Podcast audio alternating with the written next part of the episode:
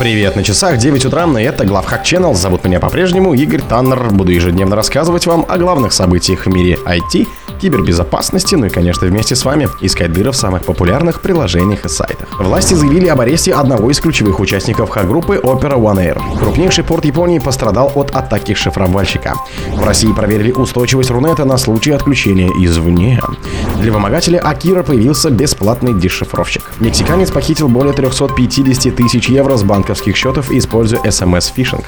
Китайские хакеры случайно заразили европейскую больницу Маварию. Спонсор подкаста Глаз Бога. Глаз Бога это самый подробный и удобный бот пробива людей, их соцсетей и автомобилей в Телеграме.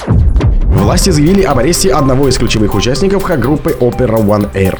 Власти Кот Дивуара рассказали о проведении операции Never One, участие в которой принимали Африпол, Интерпол, специалисты компании группы IB и оператора связи Orange. Сообщается, что в рамках операции был задержан член группировки OpenWire, который подозревает в краже от 11 до 30 миллионов долларов у банков и телекомов в 15 странах Африки, Азии и Латинской Америки.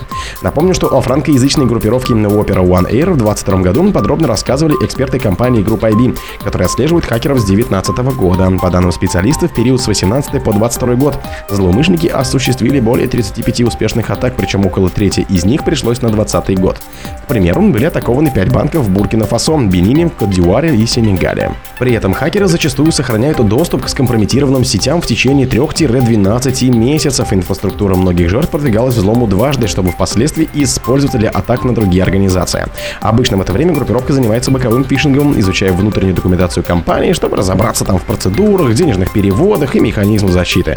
И тщательно планирует последний этап атаки – кражу и обналичивание средств. Крупнейший порт Японии пострадал от атаки шифровальщика. Самый крупный и загруженный порт Японии Нагоя стал жертвой атаки шифровальщика. Сообщается, что инцидент оказал негативное влияние на работу контейнерных терминалов. На порт Нагоя, расположенный в заливе Исе на юго-восточном побережье озера Хансю, приходится примерно 10% от общего объема торговли Японии. Ежегодно через него проходит более 2 миллионов контейнеров и 165 миллионов тонн грузов. 5 июля 2023 года администрация порта сообщила о сбое в работе единой системы терминалов порта Нагоя, центральной системы, которая контролирует все контейнерные терминалы в порту. Согласно официальному сообщению, проблема связана с атакой программы вымогателя, которая произошла 4 июля 2023 года около 6.30 утра по местному времени. В России проверили устойчивость Рунета на случай отключения извне. Со ссылкой на собственные источники Ким в СМИ сообщает, что в ночь на 4 и 5 июля 2023 года проводились очередные учения по обеспечению устойчивого, безопасного и целостного функционирования интернета. Сообщается, что в ходе учений выключали международный интернет. Как заявил представитель Роскомнадзора, учения прошли успешно.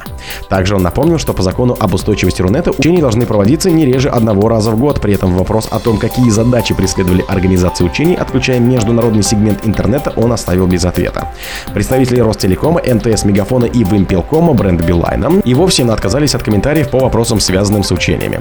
Один из собеседников на телекоммуникационном рынке напомнил журналистам, что декларируемой задачей закона о суверенном Ирунете было сохранение работоспособности российского сегмента сети при отключении ее извне. В ходе учений могли проверять, правда ли Рунет продолжит работать при подобном отключении. Примерно так же испытывает бронежилеты, когда надевает их на манекены и потом расстреливает, рассуждает собеседник. Издание отмечает, что среди прочего закон о суверенном Рунете подписывает владельцам сетей связи интернет-компаниям и другим игрокам игрокам рынка принимать участие в учениях и целости и устойчивости функционирования интернета к негативным внешним воздействиям на территории России не реже одного раза в год. План учений утверждает Минцифра совместно с ФСБ, Миноборон, ФСО, МЧС и Федеральной службы по техническому и экспортному контролю. Для вымогателя Акира появился бесплатный дешифровщик.